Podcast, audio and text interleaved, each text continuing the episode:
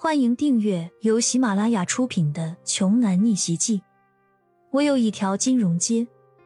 作者：山楂冰糖，由丹丹在发呆和创作实验室的小伙伴们为你完美演绎。第二百八十一章，两位爷爷不必这么客气吧？骄阳打趣说道。秦老说：“那不行。”你可是董事长啊，秦老，你可是折杀我了。”骄阳说道。林青山说：“小杨啊，你这次虽然打压了刘志凯，但是你一定要当心刘家。像我们这种百年的家族，手底下都有些不可告人的底牌，还是让你背后的势力派些人保护你吧。”林青山说的非常隐晦，好像他们这种家族有什么不可告人的秘密一样。骄阳却没当回事。因为有件事在，谁还能威胁到他？林老，请放心，我会注意的。刘志凯在别墅里狂摔东西，发泄心中的怒火。该死！该死！骄阳，你他妈是天生克我吗？刘志凯咆哮着。一个管家拿着电话，颤颤巍巍的走了过来，说：“刘刘少，老爷的电话。”刘志凯一听就打了个哆嗦，犹豫了半天，舔了舔干燥的嘴唇，最终还是接了起来。爸，我不是你爸，我没有你这么孬种的儿子，你做的破事都传到家族里来了，你让老子怎么在你爷爷面前抬头？怎么还有脸面站在你二叔、三叔面前？一个稍微有钱的小子就把你玩成这副德行！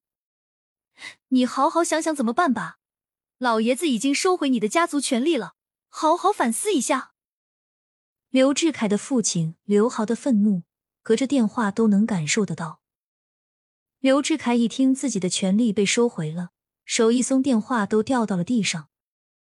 这次爷爷对他真的生气了，他可是家族大三代的长子啊，没有意外是第三代继承人啊。看来这次继承人的身份恐怕是保不住了，难怪父亲会这么生气。这都是骄阳害的。刘志凯捡起电话，眼中闪过杀意，说：“爸，你要帮我，我我要骄阳死，我要家族出动暗卫，我要让骄阳他们都死。不行，出动暗卫这么大事，我做不了主。”刘豪一口回绝了。爸，我求你了，我受了这么大侮辱，你要是不帮我，我就不活了。电话另一头的刘豪说：“只能出动两个人，而且只能杀一个人，这是极限。”好，就杀骄阳。青州一处深山的庄园里，刘豪挂断电话后，对着屋子外面说。黄宇博、牛鹏，你们两个去市里找我儿子，听他的安排。记住，不要让别人知道，只能杀一个人。刘豪嘱咐道。门外两个黑影抱拳弯腰之后，一个闪身便消失了。十几分钟之后，距离山庄几公里外的树林里，两道黑影在树丛间闪来闪去，像灵活的猢狲。黄宇博，这个距离可以了。家族的暗哨安插不到这里。牛棚停下来，站在树枝上。黄宇博也停了下来，说：“呼，累死我了！为了避开暗哨，连车都不敢开。